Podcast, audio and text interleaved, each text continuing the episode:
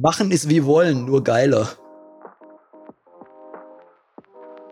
Moin, Servus und Hallo zur zweiten Folge von Feist und Fragwürdig, dem vielleicht etwas woken Podcast.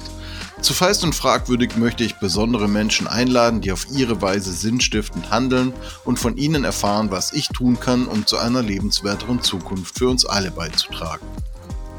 Mein Name ist Nikolai Spreng, ich bin Vater, Ehemann, Landei, Hundefreund, Outdoor-Mensch und Creative Director bei einer Stuttgarter Kommunikationsagentur. Also bitte verzeiht mir den schwäbischen Dialekt, ich werde mir Mühe geben. Mein heutiger Gast ist Mischa Bierenfeld. Hallo Mischa. Hallo Nikolai. Wir kennen uns nun wirklich schon seit fast 30 Jahren. Du hast dich schon während deiner Schulzeit mit Webdesign beschäftigt und auch direkt eine kleine Agentur gegründet. Ja. Und dann natürlich auch irgendwas mit Medien studiert. Du hast mit einigen Freunden nachhaltige Maßanzüge verkauft, als selbstständiger Webkonzepter und sogar als Kampfsportlehrer gearbeitet. Korrekt. Ich freue mich wirklich sehr, dass du heute hier äh, zu Gast bist, mein Gast bist. Ähm, du arbeitest ja jetzt als psychologischer Coach, aber der Weg dorthin, quasi dich, dich selbst, deine Aufgabe zu finden, war nicht so ganz einfach. Korrekt. Darüber wollen wir heute sprechen, über Selbstfindung, über emotionale Verarbeitung, über Alleine sein, über Grenzen, die, die man äh, überwindet und ähm, über das einfach machen. Bevor du 2000 Kilometer Fluss bereist hast, äh, bist du ja den Jakobsweg gegangen. Wie kam es denn dazu? Also letztendlich kam ich auf die Idee, den Jakobsweg zu gehen, indem ich gar nicht auf die Idee kam. Meine Mutter kam nämlich auf die Idee. Ähm, ich war damals zu Besuch bei ihr und hatte in meinem Kopf die Idee, ich möchte gerne irgendwo weit wandern gehen. Und da ich überhaupt nicht wusste, wie man solche Reisen plant, ähm, habe ich mich da ein bisschen schwer getan. Und dann äh, saßen wir da in der Küche und ich habe ihr so von meiner Idee erzählt. Und dann hat sie gesagt, hey, geh doch auf diesen Jakobsweg da. Ich habe da ein Buch gelesen. Und ähm, das war 2011 rum, 2012.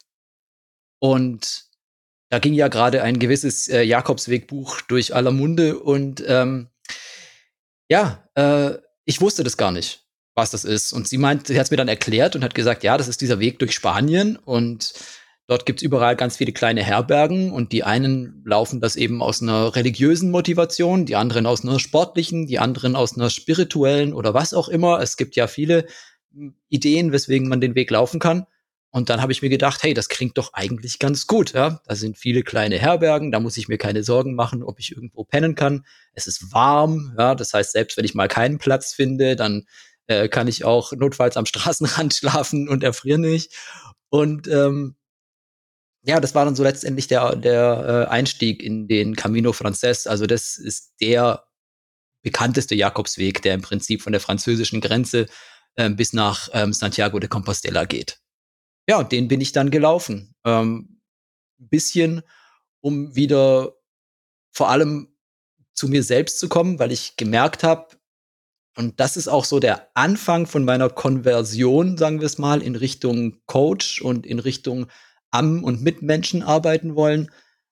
Ich bin gerade fertig geworden mit äh, einem ähm, mit einem Job und habe dann diesen Vertrag nicht verlängert und habe in meiner Vergangenheit in vielen Firmen und äh, mit der Zusammenarbeit mit vielen Kunden gelernt, wie man kommunizieren kann in einem Unternehmen, aber vor allem auch gesehen, dass sehr oft sehr am Menschen vorbei kommuniziert wird.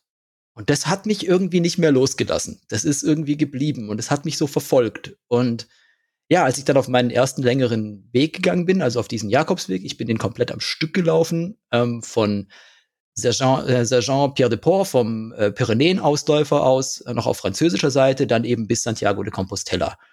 Und das war so ein Runterkommen für mich. Wie lange warst du da unterwegs? Ich glaube, das waren so 36 Tage am Ende. Das ist auch schon eine ordentliche also, Wanderung. Das sind insgesamt knapp über 800 Kilometer. Es ist schon eine Weile her. Ich weiß es nicht mehr genau. Ähm, und ich bin so zwischen 20 und 40 pro Tag gelaufen. Also da kann man sich ungefähr ausrechnen, wie lange ich dann am Ende gebraucht habe. Ich glaube, das kommt hin. Mhm. Und du bist das alleine gelaufen oder warst, hast du dir noch jemand mitgenommen?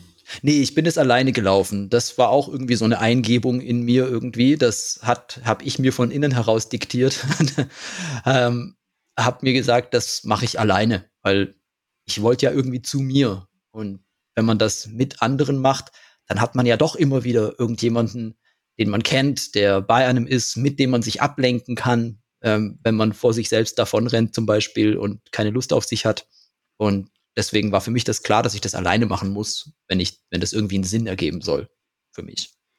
Was hat sich jetzt verändert? Also wir gehen auf die längere Reise nachher noch mehr im Detail ein. Was hat sich ähm, auf dem in Anführungszeichen kurzen, auf der kurzen Wanderung, auf diesem kleinen Spaziergang, dem 36-tägigen, was hat sich da verändert mit dir, in dir, um dich herum? Na, da gibt's einiges. Ähm, vor allem jetzt aus, einer, aus der Perspektive, jetzt über zehn Jahre später, ähm, gibt's da viele Sachen, die mir erst zum Beispiel jetzt auffallen. Äh, aber damals, was ich damals direkt gemerkt habe, war, dass ich dass man viel, viel, viel länger braucht, um wirklich runterzukommen von, vom normalen Stresspegel, den viele von uns, äh, von dem viele von uns hier in unserer Gesellschaft eben umgeben sind, dass man da viel länger braucht, um auf einem, auf einem gesetzten Level, auf einem entspannten Level anzukommen, als ich dachte. Ich bin da entlang gelaufen und habe mir alle drei Tage gedacht, boah, jetzt bin ich aber mal voll entspannt, hey, jetzt bin ich total runtergekommen, ja, Wahnsinn. Dann ging es wieder weiter. Drei Tage später habe ich mir gedacht, okay, das hört ja gar nicht auf.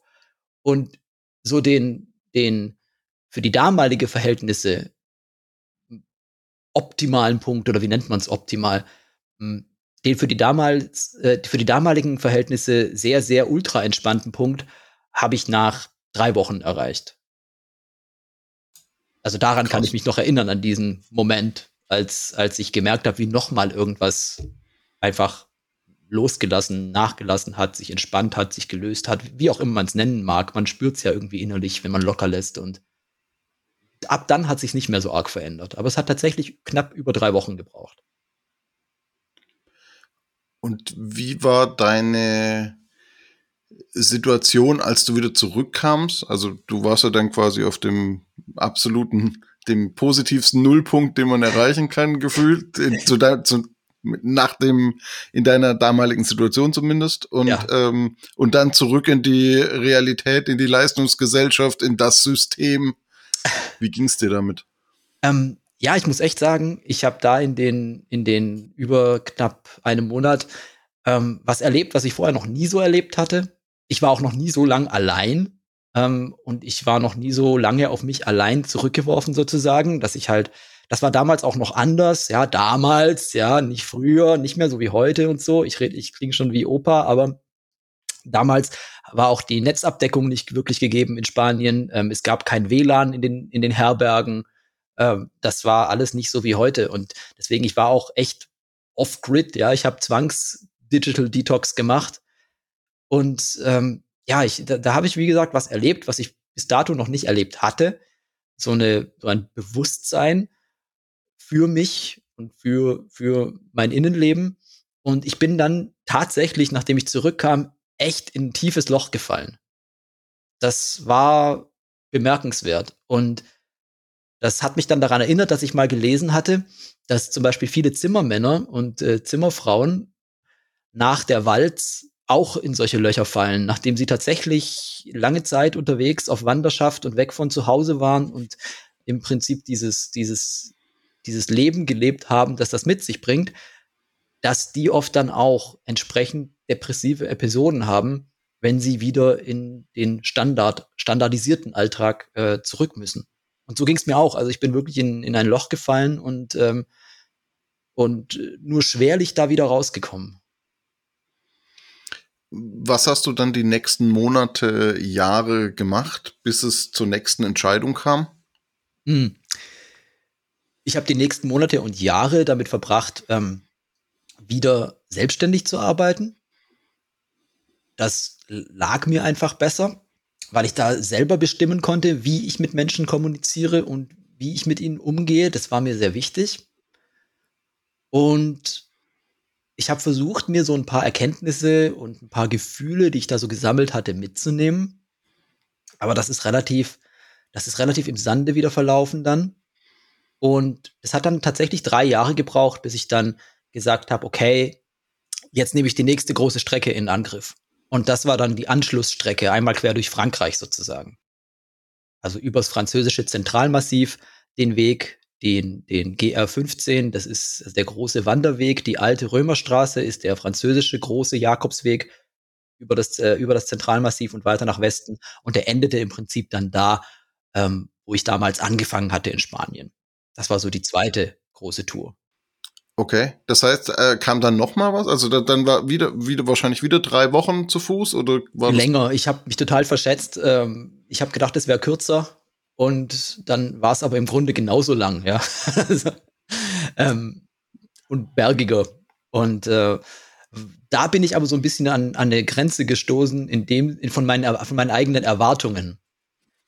Weil ich habe gedacht, wow, wenn das damals sich schon so cool angefühlt hat und so gut und so entspannend und so erkenntnisbehaftet, dann wird es ja jetzt bestimmt wieder genauso. Und bin da mit einer Erwartung reingegangen, die sich nicht erfüllt hat. Also es, ich habe im Grunde dasselbe nochmal getan und es hat mich halt an ähnlichen Punkt wiedergebracht, aber auch nicht darüber hinaus.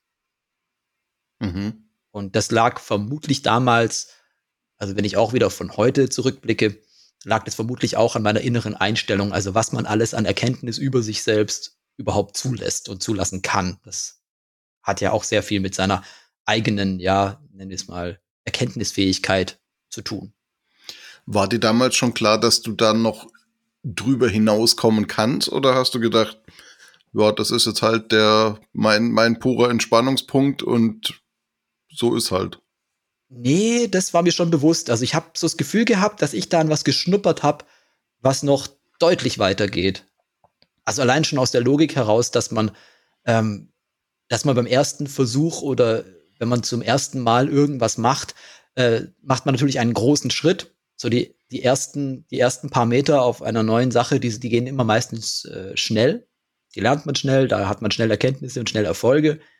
Aber dann wird es ein bisschen zäh. Und ähm, da war mir schon klar, dass da noch mehr geht. Und das habe ich dann versucht so zu kriegen, aber das hat nicht funktioniert. Definitiv nicht. Und dann wieder Selbstständigkeit, wieder der normale, der Zirkel. Genau.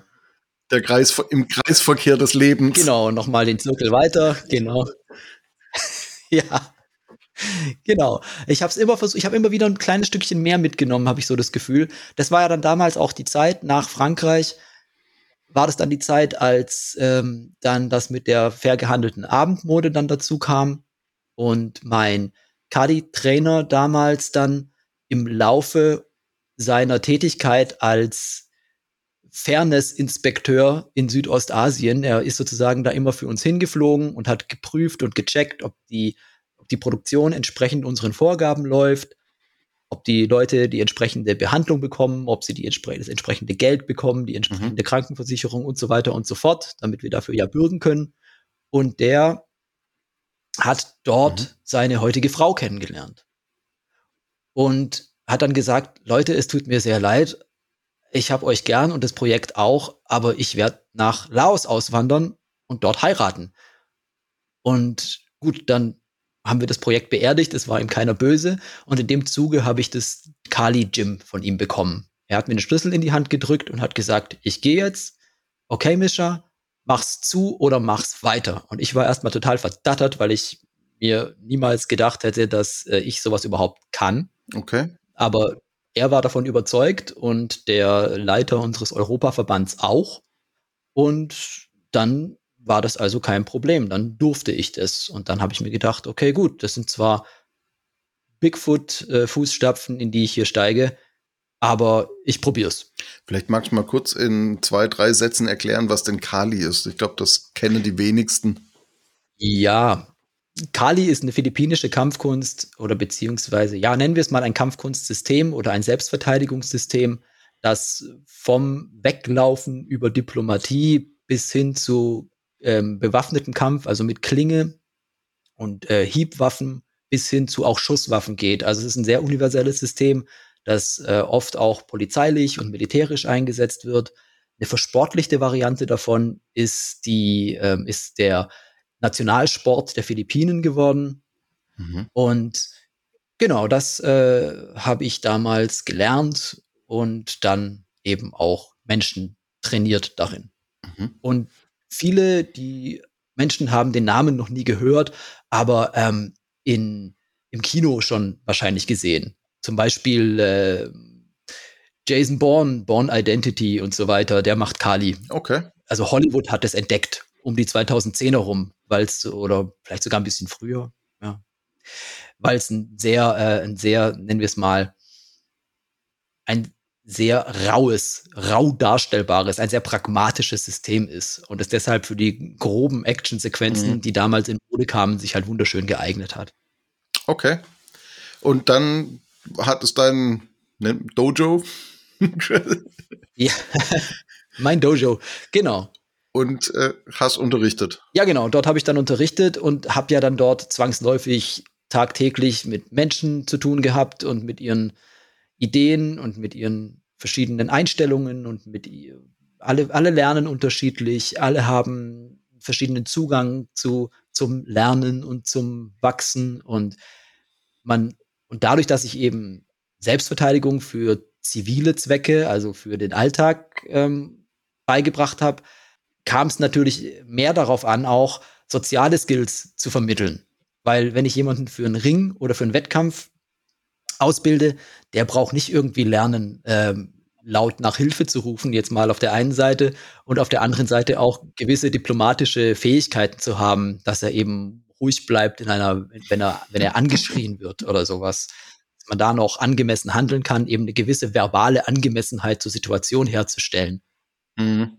Und das war auch, das hat mich wieder ein Stück weiter auf diesen Weg gebracht, weil ich irgendwann festgestellt habe, bringt den Menschen eigentlich gar nicht so sehr bei, sich irgendwie mit stumpfen und scharfen Gegenständen zu verteidigen oder wirklich schnell wegzurennen. Das war natürlich Teil der Ausbildung, aber ich habe ihnen mehr oder weniger beigebracht, wie sie Probleme lösen.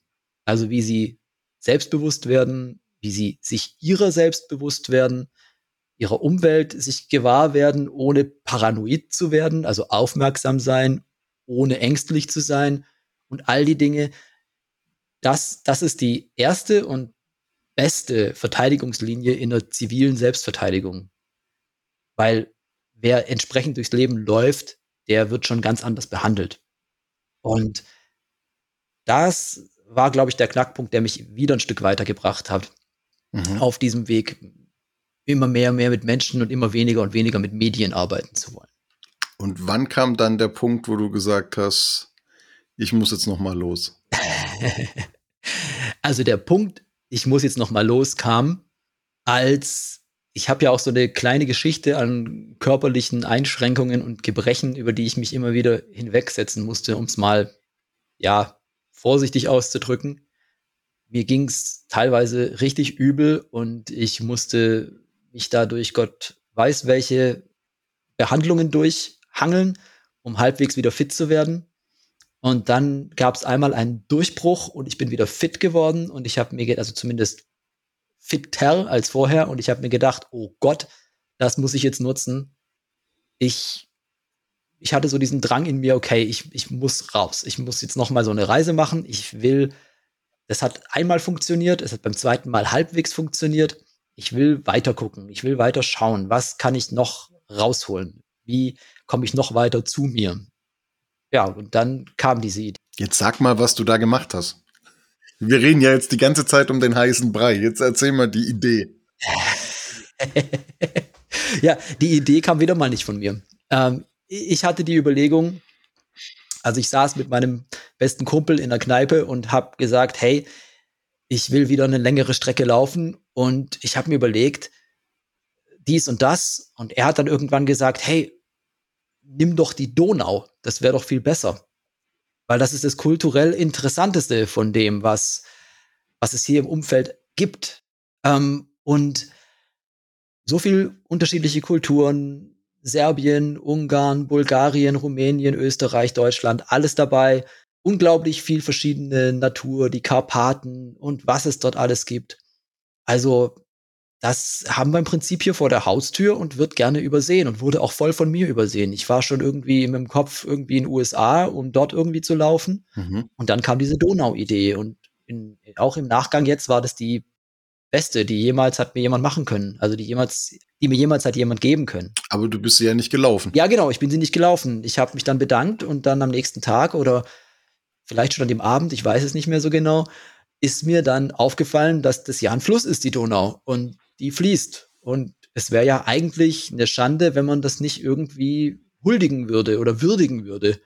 Und ich wollte schon immer mal Kajak fahren. Ich bin bis dato noch so gut wie nie in irgendwas Paddelbarem gesessen und habe mir gedacht, okay, das ist ein Grund, das zu lernen. Ja, und damit war die Idee im Prinzip da und der fixe Gedanke im Kopf und der ging auch nicht mehr weg. Wie lange hast du trainiert, bis es losging? Das darf man eigentlich gar nicht öffentlich sagen, sowas. also, um noch vorher aufzuklären, damit äh, der Kontext klar ist, ich bin ähm, ab der österreichischen Grenze gefahren. Es sind dann circa 2100 Kilometer bis zum Donaudelta, bis die Donau im Schwarzen Meer dann mündet. Und ich bin vorher ungefähr 20 Kilometer auf dem Baggersee gepaddelt. Mhm. Das ist auf jeden Fall eine ordentliche Trainingseinheit. Ich habe ähm, mir ein Buch gekauft, ähm, Paddeln für Dummies oder so habe das durchgemacht, damit ich lerne, wie man sich auf dem Wasser verhält und auf was man achten muss, auf welcher Seite die grünen Tonnen, auf welcher Seite die roten Tonnen sind und was das bedeutet und ja, eben das alles, die ganze Theorie und auch, wie man sich eben auf dem Wasser verhalten und was man lernen sollte im Kajak. Also zum Beispiel ein Wiedereinstieg. Und das habe ich dann auch gemacht. Ich bin zum Baggersee, also ich habe mir ein Kajak gekauft, mhm. ein gebrauchtes. Ich bin dann zum Baggersee gefahren und habe dort mich äh, absichtlich aus dem Kajak geschmissen und bin dann wieder eingestiegen und habe das dann eben geübt, dass ich dann wieder reinkomme und so weiter. Und natürlich hatte ich einen riesen Plan. Da gehe ich trainieren, hier gehe ich trainieren, da mache ich das, da lerne ich das. Und ich habe die Reisevorbereitung auch ein bisschen ähm, ein wenig unterschätzt. Und natürlich kam ich dann nicht so oft zum Trainieren. Ich musste dann ja auch vorarbeiten, damit ich genügend Geld habe. Nachher, wenn ich wieder zurückkomme, damit ich dann Polster habe. Und dann hat sich das alles so ein bisschen gebissen. Kurz davor, ein paar Wochen, bin ich, habe ich in einem Forum noch festgestellt, dass die Ruderanlage, die an meinem Boot mhm. ist, für lange Strecken unpassend ist, weil sie sehr ungemütlich ist. Das wusste ich ja auch nicht. Dann haben wir die noch umgebaut. Also meine Partnerin hat mir dann dabei geholfen. Die hat dann per CAD irgendwelche Bügel entworfen und Aluprofile pressen lassen und so weiter. Und dann habe ich eine andere Steueranlage, haben wir dann dort mhm. reingebaut. Krass, also das war dann okay. eine ganz schöne Aktion. Die Steueranlage wurde dann irgendwie drei Tage vor Einsetzen oder zwei Tage vor Einsetzen, kurz vor knapp noch fertig. Dann kam ich eben nicht viel zum Trainieren und ich habe mir aber gedacht, okay, jetzt einen Rückzieher machen kannst du auch nicht. Es ist immer gut, wenn man äh, auch vielen Leuten erzählt, was man vorhat, dann äh, ist der, der Selbstdruck noch höher. Dann kann man nicht mehr aufgeben. ja, manchmal, manchmal ist es ganz gut, laut darüber zu reden. das ist das, was ich den Menschen heute als Coach manchmal mitgebe, ist, mach erst mal locker, plan alles schön, überleg dir gut, wie du es machst und ab einem bestimmten Punkt red darüber. Weil dann gehst du eine Verbindlichkeit ein, nicht nur mit dir selbst, sondern auch mit den anderen. Das kann manchmal, kann manchmal nicht schaden, wenn man dann trotzdem noch kalte Füße kriegt und ja. Absolut. Und ich meine, es kennen ja viele. Ich meine, man kann manche Sachen macht man 30 Mal, man kriegt trotzdem noch kalte Füße davor. Es ist normal, das ist eine normale Reaktion irgendwie. Okay, du hast unglaubliche 20 Kilometer Kanutour hinter dir und hast bis dann aufgebrochen an die Donau. Was hattest du dabei? Also, ich, ich war ja auch in einer, nennen wir es mal, Selbstfindungsphase. Nein, nennen wir es nicht mal Selbstfindungsphase. Es war eine Selbstfindungsphase, ja. Ist ja auch manchmal ein bisschen negativ behaftetes Wort. Aber ich, ich bin bis heute der Ansicht, dass das Wort Selbstfindung ein sehr, sehr, sehr wichtiges ist. Und mhm. dann habe ich mir überlegt, wenn ich schon auf so einer Reise bin, kann ich ja mal probieren, wie das so ist, als Reiseblogger zu, zu arbeiten oder wie es ist, ein Reiseblogger zu sein. Mhm. Spoiler, mhm. ging voll schief. Hat mir keinen Spaß gemacht, aber dazu vielleicht später mehr. Also, ich hatte eine Packliste und ich habe mir lange, lange Gedanken darüber gemacht und hatte auch das Glück einerseits natürlich, dass es das Internet gibt, das einem da viel abnimmt und auf der anderen Seite eben die Erfahrungen von den Reisen davor. Da hat man dann schon so ein bisschen eine Idee, was ist zu wenig, was ist zu viel. Und dann eben noch den Support von meinem Vater, der so ja geeichter Alpinist und Langstrecken Sibirien bei minus 20 Grad draußen Schläfer Mensch ist. Ähm, da konnte ich mir dann auch noch ein paar wertvolle Tipps abholen. Und dabei hatte ich mal als Überblick, ich hatte äh, eine GoPro auf meinem Kajak stecken, die ich von vorne nach hinten, hinten nach vorne umstecken konnte. Ähm, ich hatte eine Solarzelle dabei, eine ausklappbare, damit ich unterwegs immer Strom habe, weil ich ja nie wusste, wann ich wieder mal an eine Stromquelle eben komme. Und die hat sich auch als super hilfreich erwiesen. Also die war echt wichtig. Ähm, mhm. Ich hatte dabei ein kleines Einmannzelt, mit dem ich dann eben auf den diversen Inselchen oder am Rand der Donau schlafen konnte. Ähm, ich hatte dabei einen Grundstock natürlich an getrocknetem Essen, das ich dann aufkochen konnte. Ich hatte als Luxusgegenstand hatte ich dabei eine kleine italienische Kaffeekocherkanne, die ich dann auf wo ich mal auf meinem Gaskocher mir dann meinen Kaffee hab machen können. Das war so mein Luxusgegenstand. Ich hatte einen E-Book-Reader dabei, damit ich auch mal was lesen kann. Mhm. Und habe mir natürlich dann unterwegs auch die ein oder zwei Sachen noch geholt, weil natürlich bei wenn man sowas zum ersten Mal macht, dann fehlt einem in jedem Fall irgendwas und man unterschätzt auch die Dinge natürlich. Da sind dann noch einige mhm. Dinge dazugekommen auf meinem Weg, mit denen ich nicht mhm. so gerechnet hätte. Unter anderem ein Regenschirm. Regenschirm ist super wichtig, super praktisch. Ein Kajak, das ist wichtig. Ja, das glaube ich.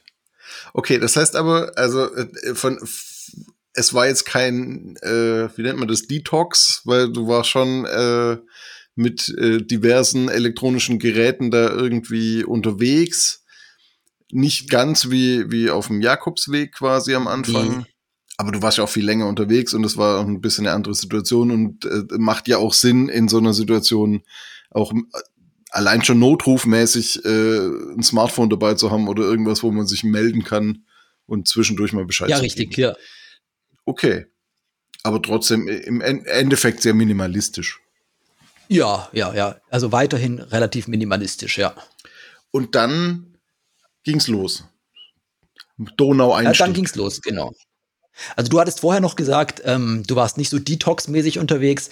Ähm, Im Großen und Ganzen doch dann schon eher, also es klang jetzt nicht so danach, aber ich habe diese Berichterstattung relativ schnell aufgegeben.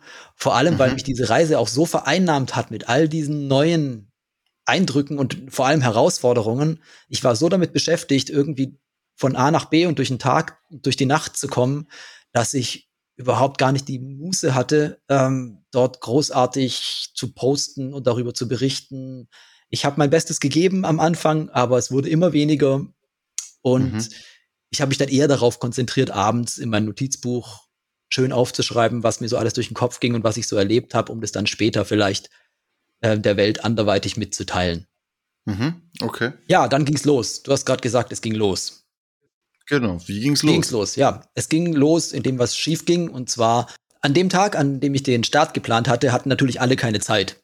Also meine Schwestern waren ver verhindert und äh, meine Partnerin war auf, wie nennt man das, wo sich die ganzen Wissenschaftler treffen? Ein Summit. Ja, sowas in der Richtung.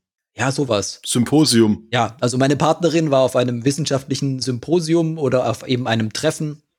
Die konnte auch nicht. Und dann ist tatsächlich dann mein Vater eingesprungen. Und dann hat meine Mutter gesagt, ja, also wenn, wenn er da fährt, dann, dann fährt sie da auch mit. So, da musste ich schon lachen. So wurde ich dann mit meinen äh, damals Ende 30, äh, 37 36 von meinen Eltern zu meinem Einsatzpunkt gefahren. Wir alle gemeinsam lachen. und ähm, dann sind wir los und auf dem Weg nach Linz. Ich habe in Linz eingesetzt. Ist mir, habe ich mir noch überlegt, okay, nee, mein Zelt, das ich hier habe, das ist mir doch zu groß. Dann haben wir auf dem Weg noch ein kleineres gekauft, schnell. Und dann sind wir in einem kleinen, kleinen Ort nach der Schleuse Linz angekommen. Das Örtchen ist so klein, dass es genau einen einzigen Ort in Google Maps markiert hat und das ist der Briefkasten, glaube ich. Ähm, ja, wenn man da reinzoomt, ist eine einzige Markierung auf der Karte und das ist ein Briefkasten. Jedenfalls, ähm, ja, dort sind wir dann an den Rand gefahren und ich habe alles ausgeladen, habe das Boot beladen. Unten lagen ein paar Holzboote. Das hatte ich vorher auf Google Maps ausgekundschaftet per Satellit, ob, dass man da rein kann. Und dann stand ich da am Rand und habe diese Donau angeschaut und habe mir gedacht, Alter, weiß nicht, ob das so eine gute Idee war. Die war nämlich ganz schön breit und ist ganz schön schnell geflossen und hat gegurgelt. Also nicht so wie das Flüsschen Nagold hier, das man ja hier so gewohnt ist, sondern mhm. das war halt schon so richtig was. Und ja, dann ist mir schon so mulmig geworden und ich habe mir gedacht, oh Gott, auf was hast du dich hier eingelassen? Aber das war schon der Point of No Return. Da war schon nichts mehr zu holen. Also umdrehen war keinesfalls mehr drin und ja, dann haben wir da alles ausgeladen und das Boot beladen und äh, das Boot zu Wasser gesetzt. Und dann hat äh, mein Vater mir noch einen dicken Schubser gegeben. Dabei ist ihm sein Handy als Opfer, als Opfer an die Wassergötter in die Donau gefallen aus seiner Brusttasche. Autsch. Es hat es auch nicht überlebt. Und äh, ich war unterwegs, ja. Das hat keine fünf Sekunden gedauert. Da war ich um die nächste Ecke getrieben worden schon von der Donau und meine netten Chauffeure waren außer Sicht. Und dann war ich da. Dann war es irgendwie 15.30 Uhr. Ich war auf der Donau und ich wusste, okay, jetzt 2100 Kilometer in die Richtung. Ja. Die erste Nacht hast du auf einem Campingplatz noch verbracht. Wie war die denn so? Ja, also die erste Nacht war sehr angenehm, muss ich sagen. Ja, ich habe das Zelt ja zum ersten Mal aufgebaut, was ja auch so ein Kardinalsfehler ist, das Zelt nicht einmal vorher aufgebaut zu haben. Aber bei so einem Einmannzelt ist es jetzt nicht so das Ding. Also das kriegt man hin. Und also wenn man mal ein Zelt davor in der Hand gehabt hat. Das ging erstaunlich gut, war, hat mich überrascht, war schön. Äh, war auch kaum jemand dort, war sehr ruhig. Hab's aufgebaut, hab mich reingelegt, hab ein bisschen in meinem Notizbuch rumgeschrieben, mich daheim gemeldet und gesagt, dass ich äh, am Leben bin und nicht irgendwo in der Donau treibe. Und ich war dann aber auch so platt, ich bin einfach eingeschlafen. Also ich, ich habe einfach die Augen zugemacht und habe geschlafen. Ich glaube, ich hätte auch draußen auf dem Boden schlafen können, war egal. Also hätte keinen großen Unterschied gemacht. Du warst insgesamt, glaube ich, drei Monate unterwegs, hast äh hast du erzählt. Ja, so in etwa, ja. So, wa, wa, was ist dir denn da zugestoßen? Also, was sind, was waren so die Highlights an Begegnungen, an Natur, an Schlafplätzen? So, was, was ist dir jetzt so spontan? Was kommt dir in Erinnerung? Was, was hat dich da am meisten irgendwie noch beeindruckt? Jetzt hast du so viel gesagt, jetzt habe ich Geschichtenstau in meinem Kopf die wollen jetzt alle gleichzeitig durch die Tür und es hat sich so eine Traube gebildet. Entschuldigung. nee, also, ich weiß schon, was du ungefähr, ja, also, ich sortiere das, ich versuche es mal zu sortieren. Ähm, also, eines der Highlights war, dass ich es mir ganz anders vorgestellt hatte.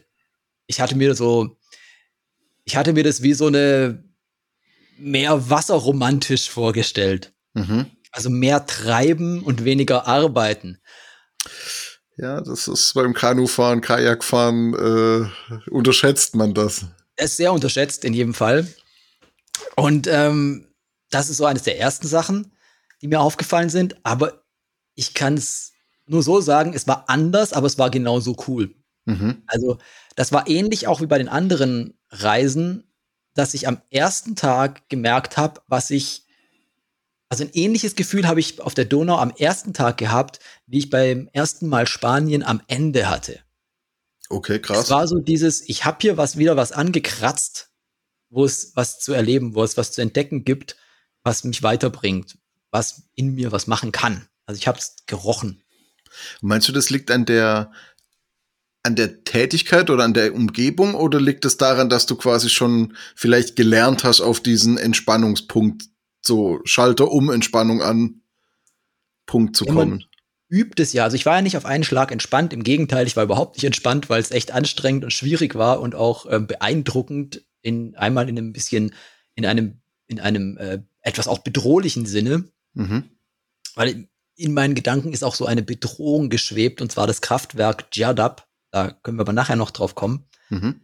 Das kommt erst 1000 Kilometer weiter später, aber das war so, eine, so, ein, so ein Schwert, das über mir schwebte. Das ist so eine riesige Schleuse in Serbien. Mhm. Da muss man durch irgendwie. Ähm, das schwebte so alles vor mir.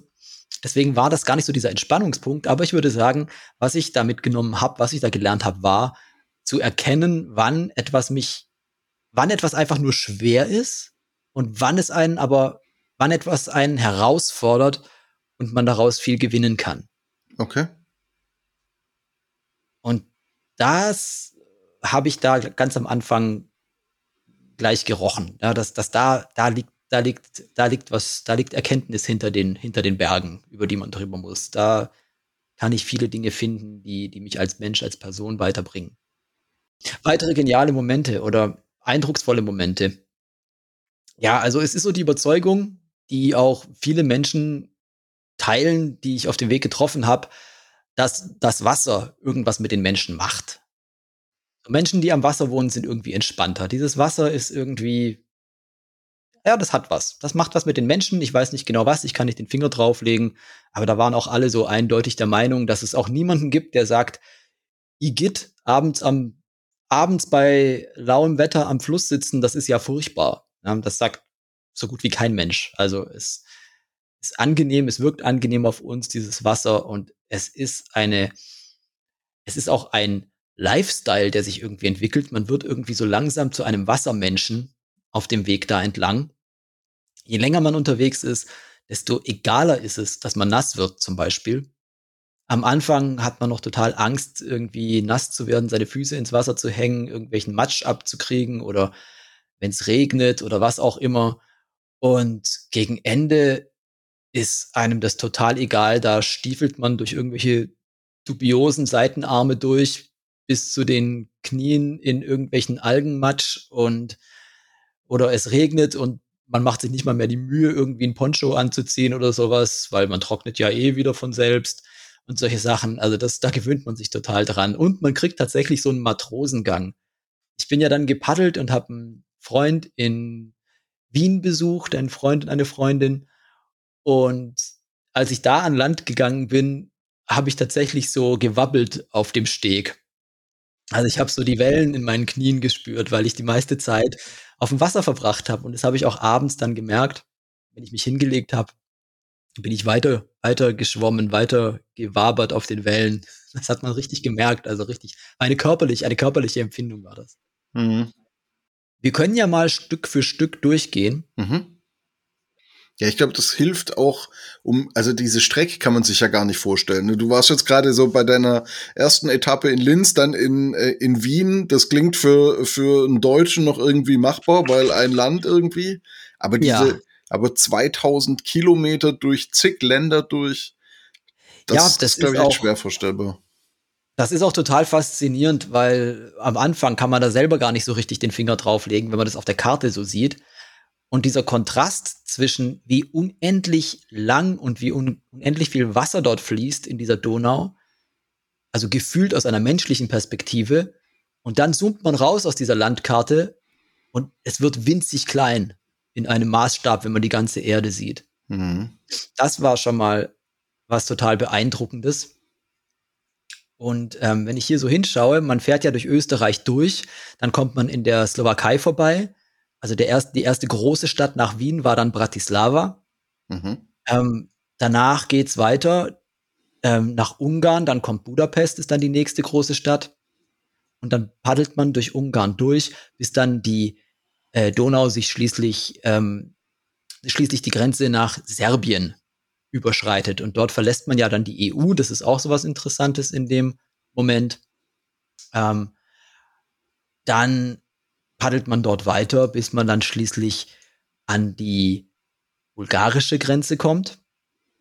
Und Bulgarien teilt sich ja dann äh, die Grenze, die Donau ist ja die Grenze mit Rumänien. Mhm. Und man checkt dann, man kann entweder auf rumänischer oder auf bulgarischer Seite sozusagen einchecken, weil man muss ja irgendwie sich in einem Land melden, dass man jetzt da ist. Ja. ja. Muss sich entscheiden. Und dann wär's, ist es auch normalerweise gut, wenn man auch nur an einer Seite campt. Ja. Äh, auf der man auch sein darf. Sonst ist man nämlich ein illegaler Einwanderer, theoretisch, in dem Moment. Also man. Das will man wahrscheinlich man, in Bulgarien nicht unbedingt sein. Nein, nicht wirklich. Also man legt sich auf der falschen Seite schlafen und ist illegal eingewandert. Mhm. Ähm, das ist auch ganz, ganz besonders interessant auch in Serbien und Kroatien. Die verstehen wirklich gar keinen Spaß, was das angeht.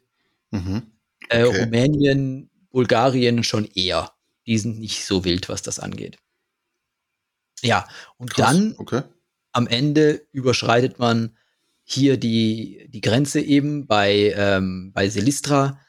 Und von dort aus geht es dann rein nach Rumänien. Dann knickt die Donau nach Norden. Dann paddelt man da hoch an Brela und Galatz vorbei. Galatz ist so, ein, so eine Art Hochseehafen. Der, da kommen die ganzen großen Schiffe vom Schwarzen Meer rein, die dann dort anlegen. Und dann geht's schon ins Delta. Dann ist man im Grunde so im Endspurt, so 120, 140 Kilometer Endspurt bis zum Schwarzen Meer dann. Das ist so der Weg, den man da Krass. hinter sich bringt. Und es ist beeindruckend, was so vor einem liegt. Und man denkt sich, wow, was werde ich da wohl alles erleben? Weil was mir da durch den Kopf ging, war zum Beispiel, früher hat man immer gesagt, ja, nächstes Jahr gehe ich vielleicht nach Kroatien in Urlaub. Dieses Jahr mhm. gehe ich nach Ungarn in Urlaub oder dieses Jahr gehe ich in Tschechien wandern. Aber dass man halt einmal irgendwie durch alles durchkommt, das macht man ja jetzt auch nicht irgendwie jeden Tag und man muss sich dann auch immer wieder neu einstellen eigentlich auf die Kulturen und auf die Gebräuche und auf die Sprache und eben auf alles. Ja. Mhm. Wie viel hattest du denn mit den Menschen zu tun, wenn du sagst, du musst dich auf die Kultur einstellen? In meinem Kopf warst du jetzt so ein Lone Ranger aus in seinem Kajak, aber du hattest ja schon auch soziale Kontakte, dann Menschen ja. getroffen und so. Ja, in jedem Fall, ähm, es gab Zeiten, da habe ich relativ viele Menschen getroffen, auch vor allem in den dichter besiedelten Gebieten, also gerade was äh, Österreich angeht, da in jedem Fall, äh, Ungarn auch. Ähm, wo ich teilweise fast niemanden getroffen habe, war über weite Strecken über die bulgarischen Inseln. Da war ich sehr losgelöst. Also es gab Zeiten, da habe ich tagelang gar keinen Kontakt mit irgendwelchen Menschen gehabt. Und es gab Zeiten, da habe ich jeden Tag Kontakt mit Menschen gehabt. Zum Beispiel, wenn ich seitlich am Rand äh, den Luxus einer Strandbar gesehen habe, das war natürlich der Wahnsinn, dann konnte ich da schnell an den Rand und aussteigen und dann haben die da gegrillt, dann konnte ich was warmes essen vom Grill mit äh, großartig mit mit Cola und großem Bier und und, äh, und Pommes äh, und äh, Salat, frischen und was weiß ich was alles. Also die ganzen großartigen Sachen, die man halt unterwegs ohne einen Kühlschrank halt nicht hat. Ja, mhm. Das ist halt so ein bisschen problematisch. Es war ja auch sehr heiß, das war ein sehr heißer Sommer damals. Es wurde auf der serbischen Donau auch teilweise über 40 Grad heiß, ganz schön runtergebraten. Das mhm. war auch mhm. so ein bisschen eine Herausforderung für die Versorgung dann. Ja, ja, und aber wegen der kulturellen Geschichte, ja. Ähm, man hat ja immer beim, also wenn man paddelt, beziehungsweise wenn man sich mit dem Boot die Donau hinunter bewegt, dann hat man ja auch gewisse Pflichten. Und in dem Fall ist es so, man muss sich zu erkennen geben. Also das Boot braucht eine eindeutige Bezeichnung und da auch ein Kajak ein ganz reguläres Boot ist, es hat auch einen Kapitän, das war in dem Fall ich. Das war auch sehr lustig an der serbischen Grenze. Das kann ich in dem Kontext auch gleich erzählen. Das war toll. In jedem Fall braucht es eine eindeutige Beschreibung. Das heißt, ein Name muss seitlich gut sichtbar drauf sein. Und die Flagge vom Gastland kommt nach vorne und die Flagge vom Herkunftsland kommt nach hinten. Das heißt, ich hatte immer eine deutsche Flagge hinten und vorne habe ich dann immer die jeweilige Flagge vom Gastland draufgesteckt. Mhm. Und das wird manchmal nicht so eng gesehen, aber du machst dir in jedem Fall Freunde. Also die, das finden sie in jedem Fall cool und sagen, sagen, also die, ich habe oft gesagt bekommen, ja, das ist ja cool, du bist von Deutschland bis zu uns hierher gefahren, weil du uns kennenlernen wolltest. Und ich habe gesagt, ja, genau, ich wollte euch alle kennenlernen und hier ist die Flagge von euch und hier ist die Flagge von mir, damit ihr das seht, ja, damit ich hier das wertschätze. Und das mhm. fand, das habe ich mehrfach bestätigt bekommen, dass die das total cool fanden. Mhm. Ja. Und ja, die Geschichte von der serbischen Grenze, das passt jetzt in, das, in, in den Kontext ganz gut rein. Ich ähm, kam von Ungarn, also vom, von, ähm, von Mohacs.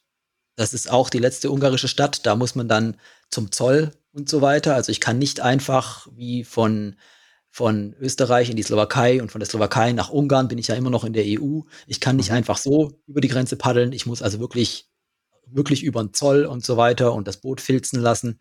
Da gibt's auch eine, eine sehr äh, ausführliche, lustige Geschichte aus äh, Moatsch, aber die skippen wir jetzt. In jedem Fall war das da ein bisschen kompliziert und da haben mir auch die lokalen Leute dann geholfen. Die Kurzgeschichte ist, ich habe dort zum Glück eine Paddlerin kennengelernt, die ist neben mir hergepaddelt und wollte wissen, woher ich komme. Und deren Familie hat mir schlussendlich da geholfen, über die Grenze zu kommen, weil äh, die, das war für mich sehr unklar ausgeschrieben, wie das mit dem Zoll funktioniert. Und ich bin dann einfach zu weit gepaddelt und hätte dann mein vollbeladenes Boot wieder komplett ein paar Kilometer zurück vor die Stadt zur Zollstation bringen müssen. Die mhm. wollten mich sonst gehen lassen. Und das war natürlich für mich nicht zu bewerkstelligen. Und dann ist der Vater mit mir dorthin gegangen. Und dann kam eine lustige Odyssee durch den, durch den, äh, durch den ungarischen Zoll äh, mit mehreren Stationen und im Endeffekt mit dann einem Stempel und dem Blick nach dem Motto, hier ist der Stempel, wir haben dein Boot nicht mal gesehen und jetzt hau ab, bevor wir es uns anders überlegen, ja. Los und weg. Schnell, gleich dich, ja, jetzt raus, ja.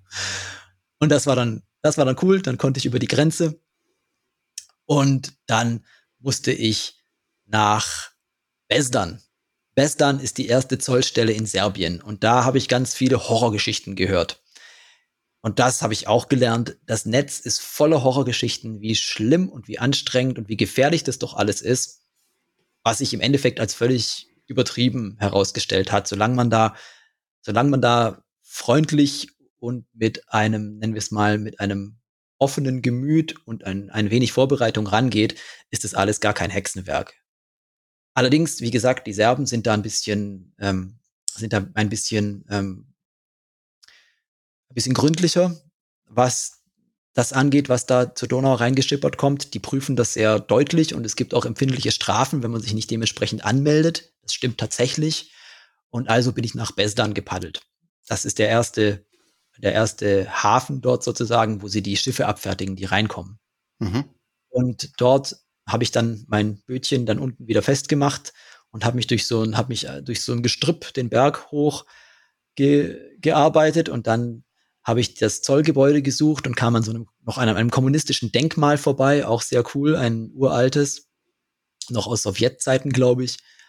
Und dann bin ich dort rein und dann kam ich dort zum Kapitan. Und also jeder, der in Serbien was zu sagen hat, ist der Kapitan. Und der Kapitän hat überhaupt nicht fassen können, was ich hier überhaupt suche. Er hat, ich habe ihm das so erzählt, dass ich das so hier geschildert bekommen habe von den, von den Reiseführerinstruktionen und er hat gesagt, sie machen hier nur Containerschiffe, ja. Er hat, also sein O-Ton war, no, you will go to Apatin. Das war seine Aussage.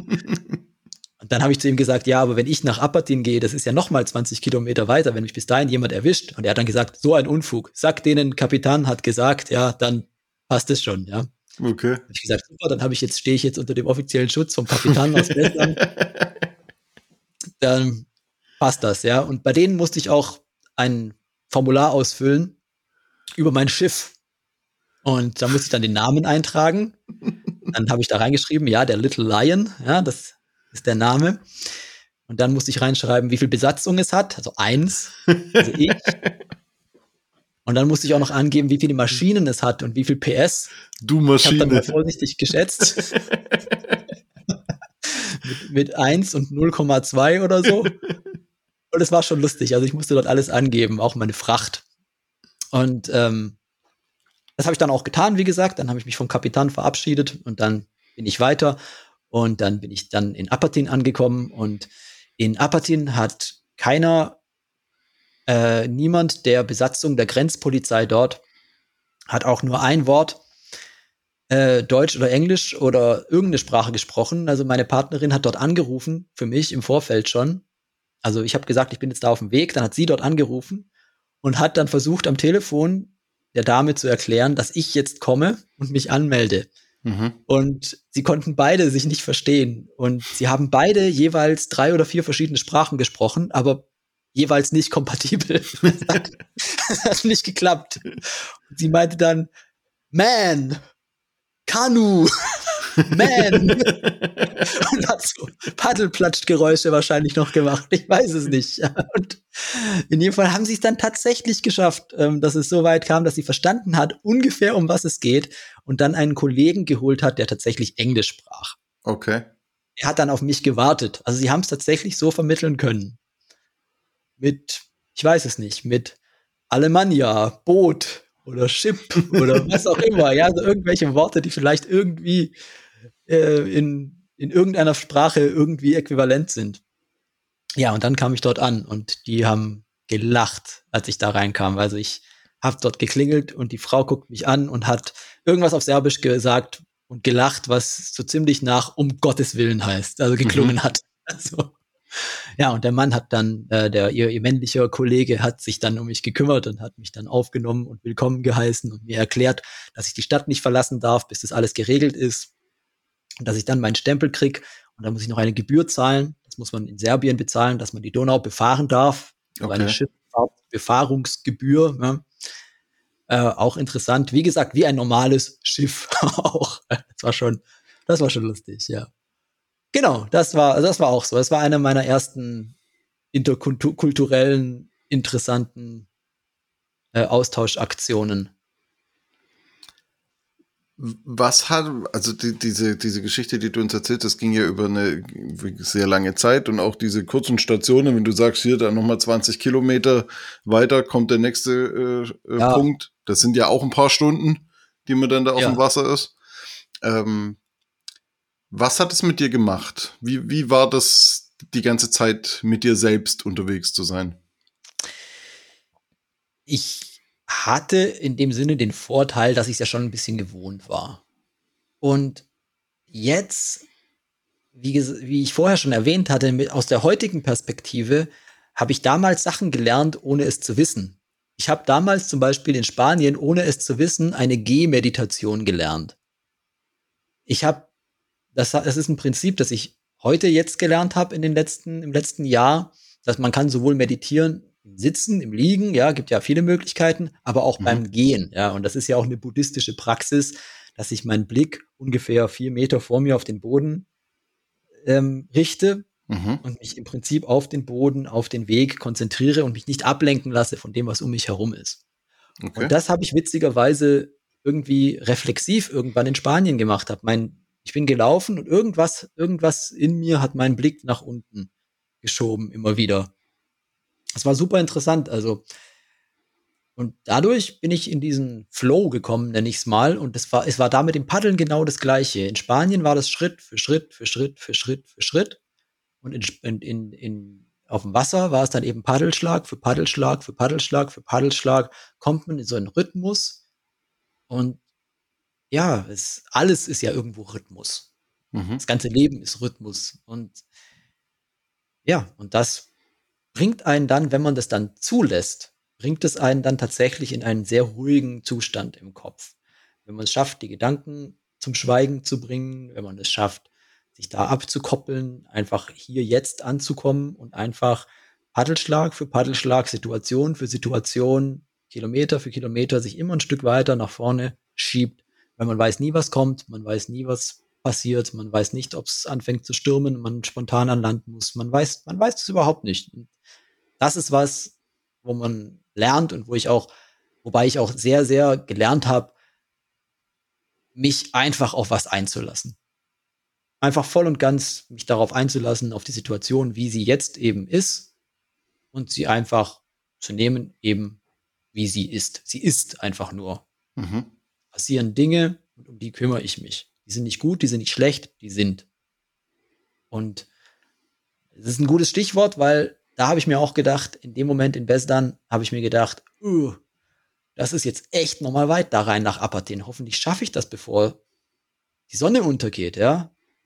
Und also Sonne untergehen auf dem Wasser geht gar nicht, weil es in dem Moment, in dem die Sonne weg ist, wird das Wasser im Prinzip eine schwarze Fläche. Du siehst gar nichts mehr. Du siehst mhm. keine Welle mehr, du siehst keine Untiefe, du siehst keinen Baum, der auf dich zutreibt, du siehst nichts mehr. Es ist wirklich gefährlich. Und deswegen ist halt immer gut, wenn man bei Tageslicht eben ankommt. Da wurde da, da wurde es mir dann auch wieder ein bisschen mulmig. Ich habe mir gedacht, scheiße, schaffe ich das? Aber das hat dann ganz gut geklappt und hatte ich auch eine nette Zusammenkunft mit den, äh, mit den Serben. Da haben sich, da hat sich auch wirklich jedes Land gegenseitig übertroffen im mich willkommen heißen. Ich bin keine fünf Kilometer oder keine 20 Kilometer in Serbien drin gewesen. Da war ich schon, hatte ich schon Schnaps im Kopf und Essen und keine Ahnung was. Ich bin auf Apatin zugepaddelt und dann standen, stand einer am Strand und hat geschrien wie am Spieß. Hey, hey, hey! Germany, Germany, Deutschland. Ja. ich so, oh, ich glaube, der meint mich. Und dann ruft er, Schnaps! dann haben sie mich rausgewunken. Dann habe ich da zwei Serben getroffen, die waren so, sozusagen Anfang 30 beide. Ähm, die saßen da am Rand und haben gegrillt in so einem kleinen Wäldchen und haben mir Essen und Schnaps angeboten und alles und haben gesagt, habe ich gemeint, was macht ihr denn so? Da haben sie gesagt, die sind so lausige Fischer, sie haben hier gefischt und nichts gefangen, das war voll peinlich und dann sind sie zum, dann haben sie sich erst, haben sie sich Fische gekauft und die grillen sie jetzt hier, damit wenigstens Fische haben. Und ähm, dann habe ich gesagt, das sieht aber nicht nach Fisch aus. Dann haben sie gesagt, ja, ja, das, das kommt erst noch, sie grillen jetzt, erst, grillen jetzt erst noch Wildschwein. Davon haben sie mir was geschenkt. Dann mhm. durfte ich da essen und trinken und aber dann musste ich relativ fix wieder weiter. Die wollten mich noch Gott weiß wie einladen und haben gesagt, ich soll hier bleiben und hier zelten. Und ich habe aber gesagt, ich muss zur Grenzpolizei. Und dann haben sie gemeint, ah, also mit der Polizei konnten sie nicht so viel anfangen, die mochten sie nicht so sehr, aber sie haben gesagt, ich soll definitiv hingehen. Ja, das wäre ja. gut. Das würde sehr vorteilhaft sein, ne? Ja. Also das, da haben sie sich wirklich alle übertrieben, äh, gegenseitig übertrumpft. Worin sie sich aber auch alle übertrumpft haben, war in der Ankündigung, dass ab jetzt wenn ich ein Land gewechselt habe, ab jetzt hört die Zivilisation auf. am, am Österreicher Strand, kurz, also ich habe im Prinzip an der Schleife kurz vor Bratislava habe ich gecampt, also direkt an der Grenze habe ich mich da illegalerweise gewillt campt außerhalb der Stadt. Und dann kam ein Mann mit einem Hund vorbei, so ein richtig klassischer, wie sagt man das, äh, stereotyper alter Österreicher, ja. Und der hat mir dann erzählt, ja, der hat gesagt, es ist ja wunderschön, was ich hier mache und so, das gefällt ihm sehr. Aber jetzt, sobald ich da hinten um diese Schleife fahre, ja, ist es vorbei mit dem Spaß, ja. Die sind alle kriminell, ja. Und wenn ich da um die Ecke fahre, in dem Moment, in dem, also wie als ob ein Strich auf der Donau ist, über die ich fahre, und ich bin nackt, sobald ich darüber fahre. Ich werde sofort ausgeraubt. Bis auf die Knochen, ja. Da wird, ja. Und ja, war natürlich nicht so. Und ähm, genau dasselbe auch, als ich dann, ähm, als ich dann aus äh, Ungarn raus bin, auch das so, ja, die haben sie auch gesagt, ja, wo fährst denn du hin? Ich so, ja, bis zum Meer. Also, und dann, dann haben sie gemeint, ja, also Ungarn sind wirklich coole, ehrliche, nette Menschen und so weiter. Und keine Frage, ja, aber da, wenn ich da über die Grenze komme, also die Serben sind auch cool, ja, die sind auch cool, aber da gibt's welche, da gibt's welche, die gibt's hier nicht, ja, so ein paar, ja, und die, die serbischen Raubfischer, die kommen auf die Inseln und die klauen mir alles, die nehmen mir alles weg. und so ging's gerade weiter, ja, die Serben, als ich dann am Ende von Serbien ankam, auch wieder, ja. Meine Güte, du fährst durch Bulgarien, was bist du für ein mutiger Mensch? also, hier hört's auf, ja, bis hierher ist alles zivilisiert, ja. Und auch davor, die Ungarn und so, die sind cool, ja, aber jetzt, jetzt, jetzt hört's wieder auf, ja. So geht's immer weiter, ja. Ja, bis dann die Rumänen kamen. Die konnten ja nichts mehr sagen. Die konnten nicht sagen, ja, wenn du jetzt aufs Schwarze Meer rausfährst, ja, da, die Fische, keine Ahnung, ich weiß nicht. Nee, da gab's dann niemanden mehr, den man hm. irgendwie, vor dem man mich hätte warnen können, ja. Aber und ist da tatsächlich irgendwann mal was passiert? Also gab es irgendeinen Dämpfer, irgendeine, zu jeder Heldengeschichte gehört ein, ein, ein Tiefpunkt. Gab's, kam sowas? Es gab andere Tiefpunkte, aber menschliche eigentlich kaum. Es gab, das habe ich auch in meinem Buch vermerkt, der einzige, also der erste Arsch, kannst du ja rauspiepen, keine Ahnung.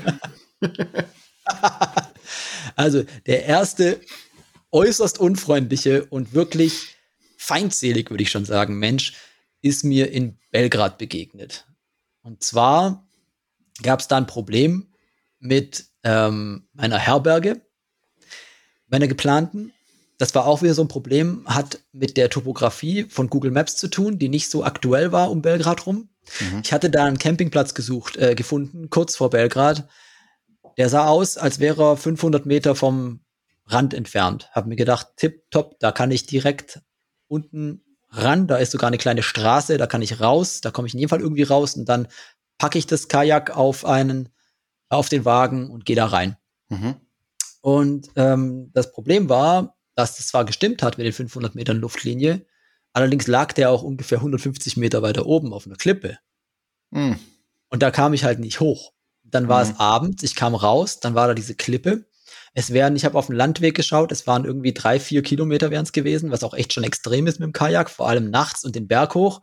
Mhm. Und dann hätte ich noch durch so ein abgesperrtes altes Industrieviertel durch müssen. Und als ich da nur um die Ecke geguckt habe, kam mir gleich so ein Riesenrudel streunender Hunde entgegengerannt, die nicht damit einverstanden waren, dass ich da durchgehe.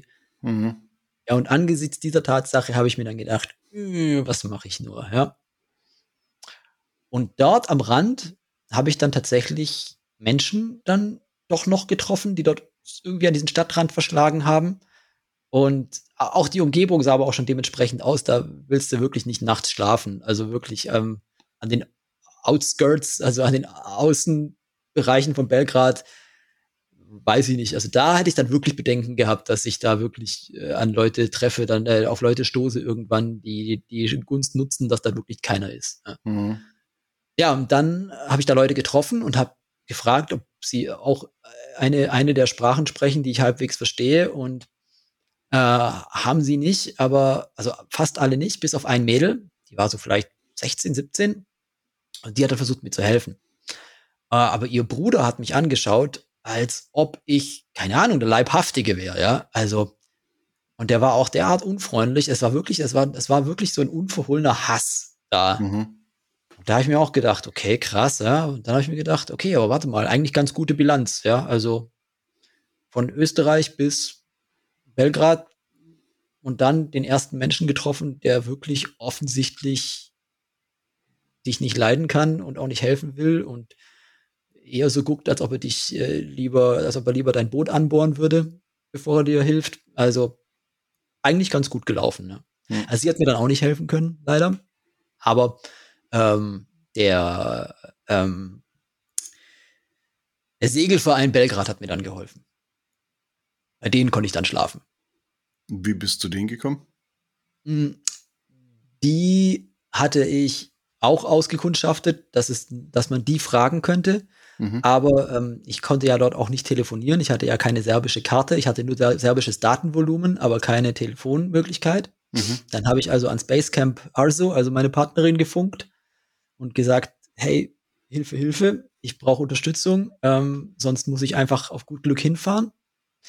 Und die hat es dann geschafft, die zu erreichen. Und ähm, der Vorsitzende, der Serjan, war auch ein total zuvorkommender, total lieber Kerl. Er hat gesagt, kein Problem, ich soll da hinfahren. Ähm, die haben ein riesen Vereinsboot, das liegt dort in der Bucht wo ähm, ein, ein Fluss in der Donau endet dort in Belgrad, da fließt was zusammen, glaube ich. Mhm. Okay. Ähm, dort liegt den, den ihr Riesenvereinsschiff sozusagen und äh, auf dem ist auch ihre Vereinsbar obendrauf und so, also ein stillgelegtes Schiff und unten ein riesen Lastraum, dort packen sie auch ihre kleinen Boote und so weiter alles rein. Ähm, und die haben gesagt, kein Problem, ich kann mein Boot da reinpacken, dann kann ich mir in der Stadt ein Hostel nehmen, überhaupt kein Ding. Dann kam ich da angepaddelt, haben sie mich reingewunken und dann ähm, auch, ich hatte, ich war so gestresst äh, und war so froh, dass ich dann da war. Und ich hatte den ganzen Tag nichts gegessen, weil ich eigentlich nur gepaddelt bin dann. Mhm. Und ähm, dann war ich aber auch innerhalb von 30 Minuten randvoll. Also die waren so freundlich und haben mich direkt äh, Druck betankt mit allem, was sie hatten. Und alle wollten Fotos mit mir haben und alle haben mir erzählt und Wahnsinn. Also cool. war großartig. Sehr cool. Was war denn so für dich in deiner, wir haben ja gesagt, es ist eine Selbstfindungsphase. Was war denn für dich so der, der große Unterschied zwischen den im Verhältnis kleinen Wanderungen in Spanien auf dem Jakobsweg zu drei Monate auf dem Wasser. Der, also, also der offensichtlichste Unterschied zwischen den beiden Reisen waren natürlich die Ausmaße, ja. Mhm. Während auf dem Jakobsweg das unterschiedliche, aber auch nicht schlechtere, aber irgendwie anders interessante war, dass da eben Millionen von Leuten schon entlang gelaufen sind. Du läufst auf einer Strecke, vor der, auf der schon vor, vor hunderten von Jahren die Pilger entlang gelaufen sind. Und du spürst es an allen Ecken und Enden irgendwie, dass da schon ganz viele Leute entlang gekommen sind, mit ganz vielen Gedanken im Kopf, mit ganz vielen Ideen und Idealen, mit ganz vielen Wünschen auch und so. Also ich habe mir das so vorgestellt, wie da die Leute entlang kommen. Und es war ja früher, vor ein paar hundert Jahren, noch ein ganz anderer Act als heute. Ja, das war ja wirklich gefährlich. Ja. Und das war schön auf der einen Seite. Auf der anderen Seite war es natürlich erschlossenes Gebiet. Ja. Also Spanien, im Prinzip komplett safes Land eigentlich. Ähm, alles erschlossen, viele Dörfer, viele Straßen, viele Menschen, viele Städte, äh, technisch alles da. Ähm, also du bist im Prinzip in bekanntem Terrain und sprechen auch fast alle Englisch und Spanisch selber ist ja nicht so schwer, dass man sich im Prinzip so ein paar Grundgeschichten sich relativ schnell aneignen kann. Ähm, es ist nur ein Land, wie wir es ja schon vorher hatten und nicht gleich sieben. Und ähm, also allein die Skala war natürlich was anderes. Das hatte eher so einen Expeditionscharakter dann, vor allem weil ich es ja auch alleine gemacht habe. Ich musste ja durch die ganzen Schleusen auch alleine durch, das ganze Umtragen auch alleine machen. Also das Boot zum Beispiel in der Schleuse Persenbeug äh, aus, auf den Ponton alleine raufzerren vom Ponton an Land, dort äh, den Wagen drunter, dann um die Schleuse rum und hinten war das Wasser niedrig, dann musste ich mehrere, mehrere Meter tiefe Stufen wieder alleine runterwuchten, das Boot und wieder einsetzen und das auf der einen Seite. Und auf der anderen Seite dann halt eben auch das gewissermaßen weniger erschlossene eben, weil je weiter man eben kommt, in Deutschland, in Österreich ist noch alles voller Schleusen. Ähm, in der Slowakei ist, glaube ich, eine. In, in Ungarn sind auch ein oder zwei. Das sind auch nicht viele Schleusen. Mhm. Ähm, dann kommt noch, dann kommen noch zwei riesengroße, wie gesagt, in Serbien.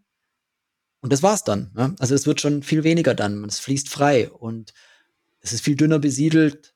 Du bist allein, du bist wirklich allein. Also wenn du dich nachts in der Donau auf irgendeine Insel packst, du bist ganz allein. Und das ist ein, ich kann es gar nicht beschreiben, ich krieg jetzt Gänsehaut, ja, wie mhm. cool das ist, wie schön das ist, wenn du eine eigene Insel hast, die Sonne geht unter, neben dir links und rechts fließt diese, dieser Strom entlang, der bis zu ein paar Kilometer breit werden kann. Das ist wie ein fließender See manchmal.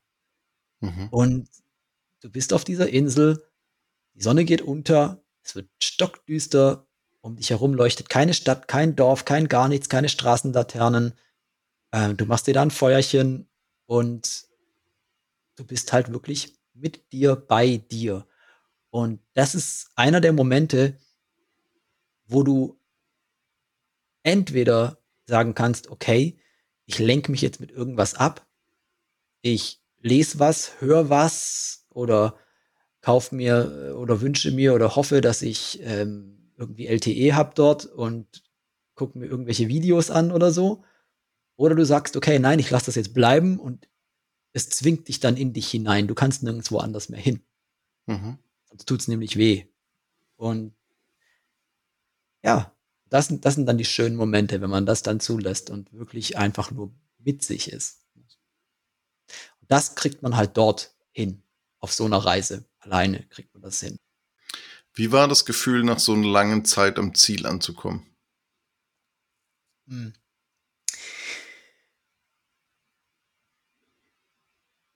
Anders als erwartet. Ähm, es war so, dass ich am Ende tatsächlich auch genug hatte. Mhm. Ich, so die letzte Woche war so, das war, das war der, ja, das war das letzte, die, die, die letzten Meter in, in Rumänien. Das war so, es war wunderschön. Ich war total ein, ein Wassertier geworden. Ich habe mich im Prinzip schon fast natürlich auf dieser Donau bewegt und, ähm, und, und, und war, ja, es, ich war so beim Boot verschmolzen. Ja, das, ich habe nach, nach 2000 Kilometern am Stück ähm, hast, bewegst du dich einfach auf dem Wasser genau wie an Land. Das ist einfach so viel Übung hast du dann und deine Technik ist super dann und ähm, du, du, du bewegst dich einfach und mit Leichtigkeit. Mhm. Aber ich habe schon gemerkt, okay, das steckt mir jetzt auch in den Knochen so schön langsam. Ja? Also jeden Tag konstant paddeln und das über Monate, das ist irgendwann auch, auch heavy. Und es hat so das Gefühl, ich hatte so das Gefühl in mir, dass ich mir gedacht habe, okay, das ist jetzt alles wunderschön und das Delta ist wunderschön, aber es ist jetzt auch okay, wenn es vorbei ist.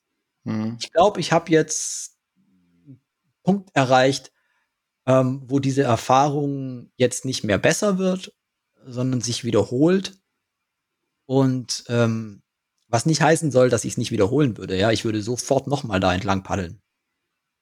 Ähm, und das kommt auch selten vor, dass ich Sachen zweimal mache. Eigentlich gar nicht. Ich gucke auch keine Filme zweimal.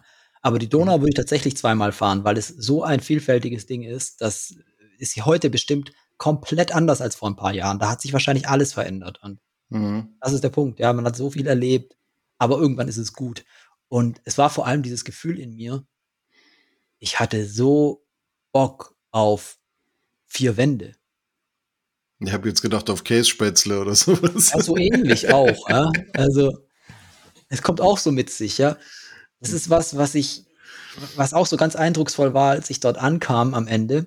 Ich habe gedacht, ich würde, ich würde ein unglaubliches Gefühl haben, ja. Ich würde, ich würde diese Errungenschaft spüren und sagen, ja, ich habe es geschafft und ist der Hammer. Und ich habe mir das im Vorfeld ausgemalt, wie cool das wäre, mhm. wenn ich da ankomme und was für ein erhebendes Gefühl das ist. Und als ich da ankam, und das klingt jetzt echt ultra pathetisch und, und abgedroschen. Aber ich habe verstanden, was der Weg ist, das Ziel bedeutet. Mhm. Zum ersten Mal.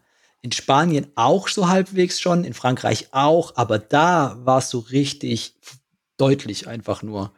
Mhm. Ähm, ich habe genau verstanden, was das bedeutet. Dieses Ankommen hat überhaupt nichts mehr bedeutet. Es war einfach nur eine Reise, die an dem Punkt eben vorbei war. Aber jemand, den ich auf dem Weg getroffen habe, hat es so schön ausgedrückt. Der hat gesagt, das Wasser, das am Ende von der Donau ankommt, ist am Anfang wieder dasselbe.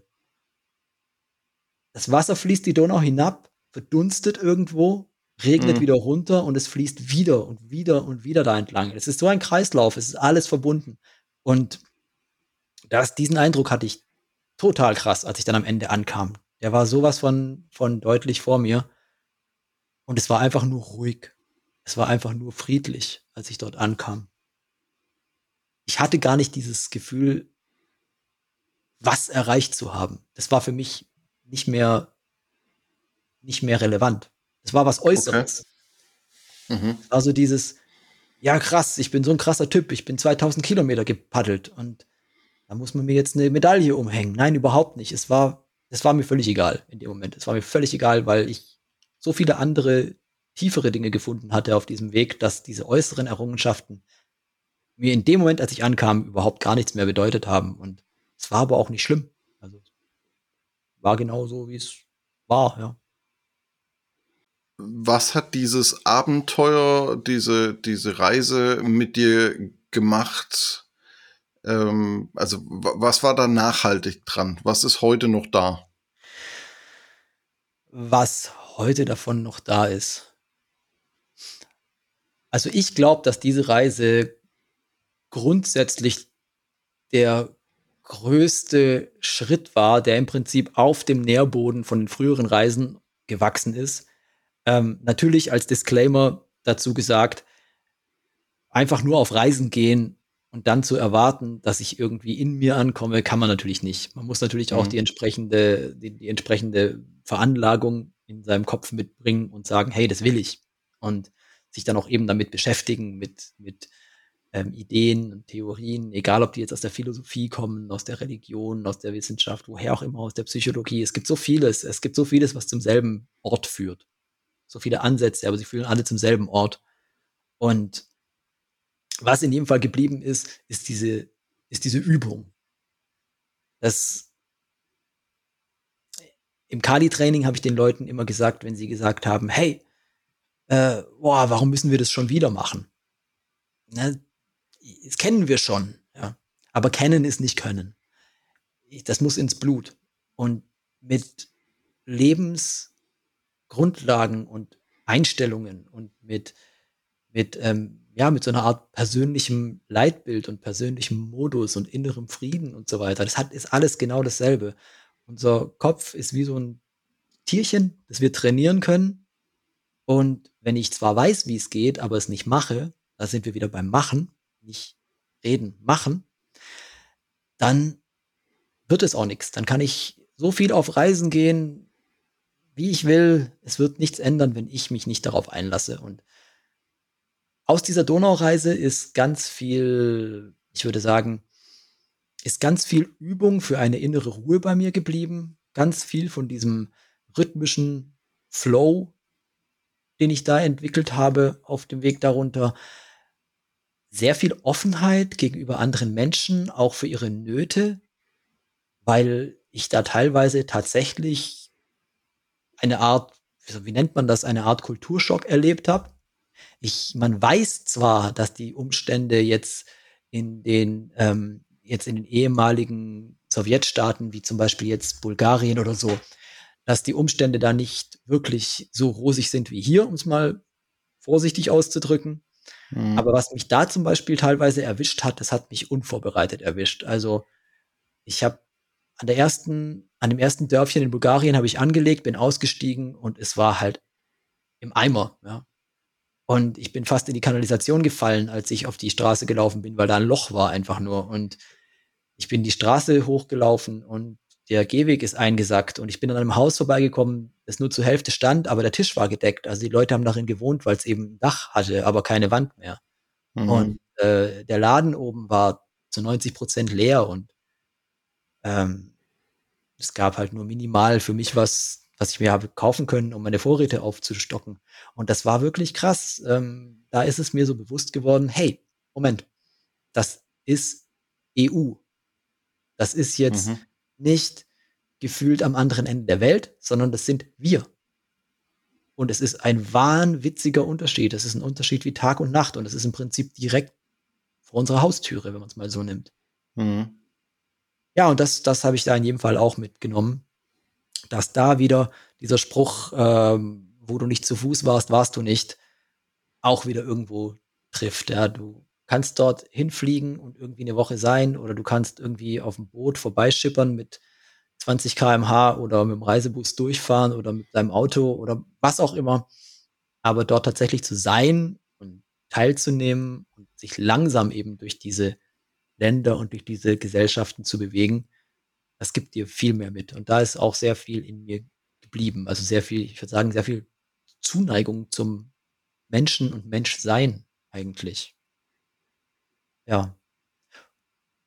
Und letztendlich auch der letzte große Schritt eigentlich in mir, also die letzte große, letztendlich auch die letzte große Saat in mir gesprossen irgendwie, dass ich auch beruflich und nachhaltig da irgendwie was ändern möchte. Das war mir damals noch, das ist damals noch nicht so ganz äh, konkret in meinem Kopf gewesen, aber wie gesagt, jetzt in der Nachbetrachtung ist das in jedem Fall auch dadurch passiert wahrscheinlich, dass da sehr viel, sehr viel angelegt wurde in mir, was dann später letztendlich mich dazu bewegt hat, da was zu ändern. Ja. Mhm. Das, das große Thema ähm, in diesem Podcast ist ja die lebenswerte Zukunft. Ja. Und jetzt sind wir am Ende deiner Reise quasi angekommen und am Beginn deiner äh, deines Werdegangs als psychologischem Coach. Was würdest du denn jetzt mit deinen Erfahrungen, deinen, nennt man das Klienten, Gästen? Ja. Ähm, Klienten, Klientinnen, ja. Genau, stimmt. Ich habe das Gendern vergessen, danke. Äh, genau. ich wollte dich nicht Kli korrigieren, das ist nur Reflex. nee, das ist auch gut so, weil mir äh, passiert mir einfach, ich, äh, dass ich das vergesse und es ist aber falsch. Also man sollte es nicht vergessen. Ähm, Genau, was, was, was würdest du denn oder was gibst du deinen KlientInnen mit ähm, für ihre lebenswerte Zukunft? Vielleicht auch im Zusammenhang mit der Reise.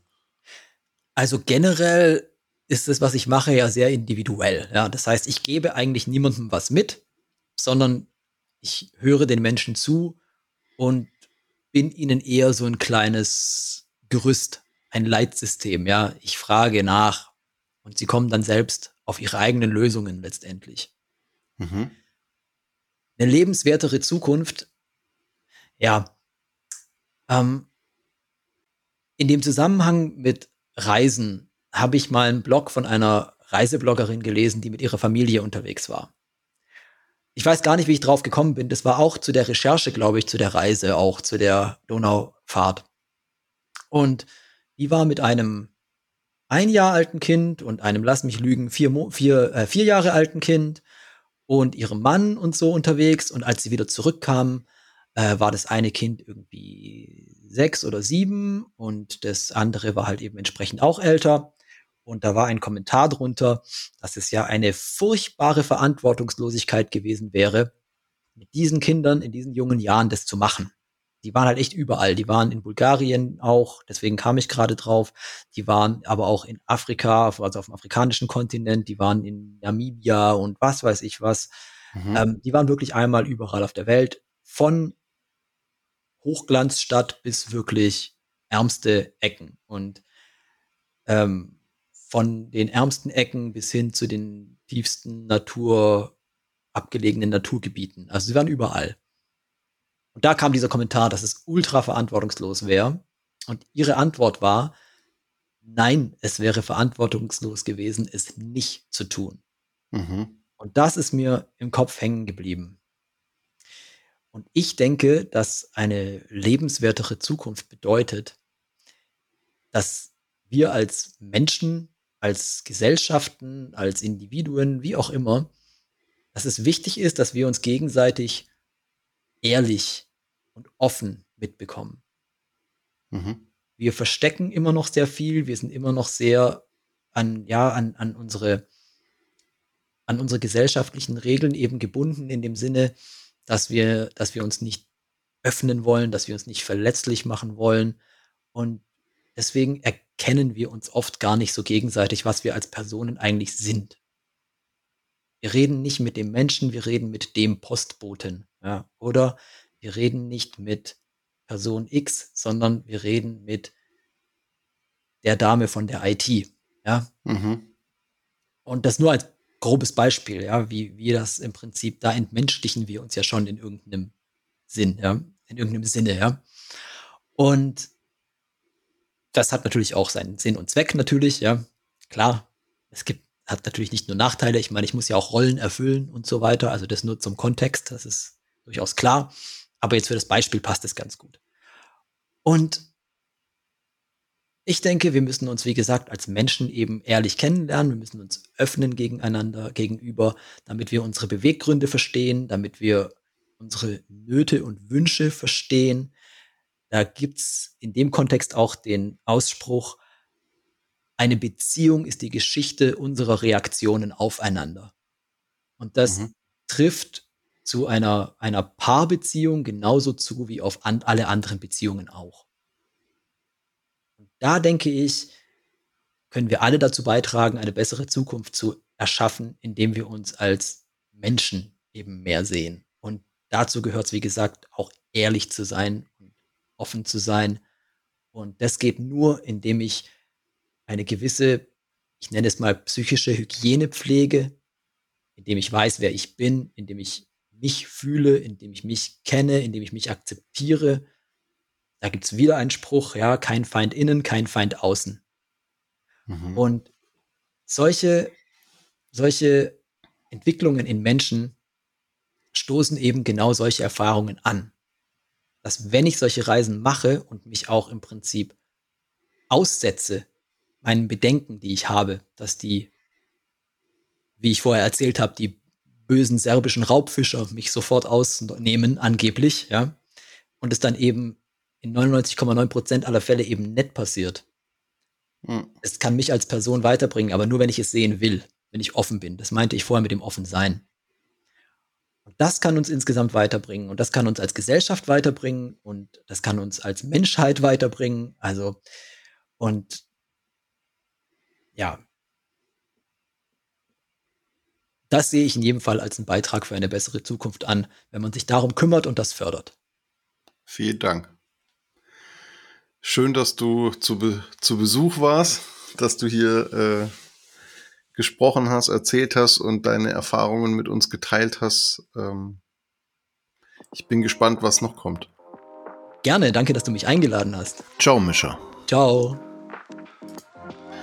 So, wenn euch Mischas Story gefallen hat über 2100 Kilometer im Kajak auf der Donau, dann schaut doch mal in die Show Notes. Dort habe ich euch seine Website verlinkt und er wird demnächst ein Buch veröffentlichen über die ganze Geschichte.